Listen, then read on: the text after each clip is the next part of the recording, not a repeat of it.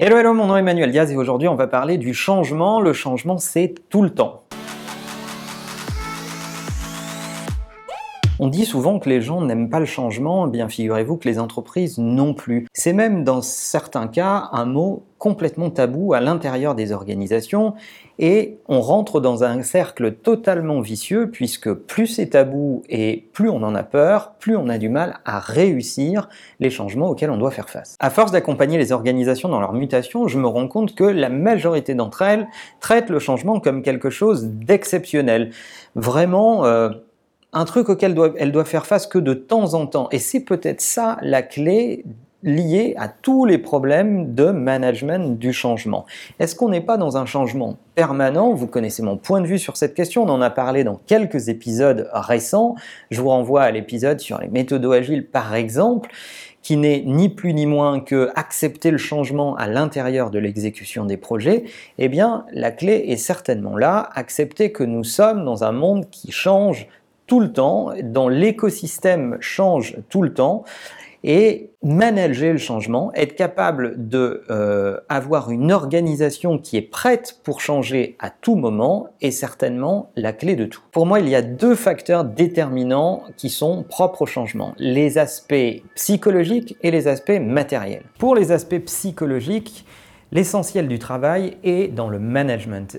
Vous devez demander à vos managers d'expliquer à, vos équipes que le changement est permanent euh, dans les organisations qui veulent vivre à, leur époque. Pourquoi? Parce que la technologie change, les habitudes changent, la génération des gens que vous employez change.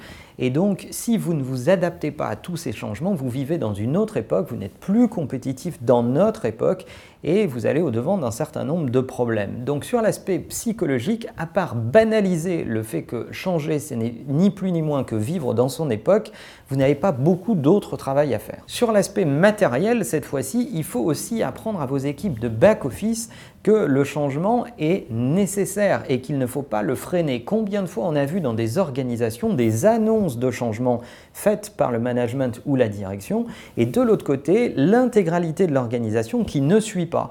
On annonce une nouveauté, le matériel n'est pas là. On annonce un changement d'habitude ou de process, le reste de l'organisation continue à travailler à l'ancienne, etc. etc. C'est Bertrand chez nous qui est en charge de l'expérience employée et de l'expérience client qui travaille à recenser nos process et à les formaliser, qui travaille avec le reste de l'organisation à expliquer que lorsqu'on a tout documenté, c'est beaucoup plus facile de changer parce qu'on voit les incidences et on a beaucoup moins peur du changement. Mais dans vos organisations, je vous encourage à bosser avec ou le responsable de la qualité ou les RH pour faire comprendre que le changement est naturel et surtout pour fournir le travail de documentation qui est nécessaire pour ne plus avoir peur du changement à l'avenir. Je suis sûr que vous avez tous vécu dans des organisations qui sont un peu figées et qui euh, répondent à la question euh, pourquoi on fait les choses comme ça? Parce qu'on l'a toujours fait comme ça, très souvent.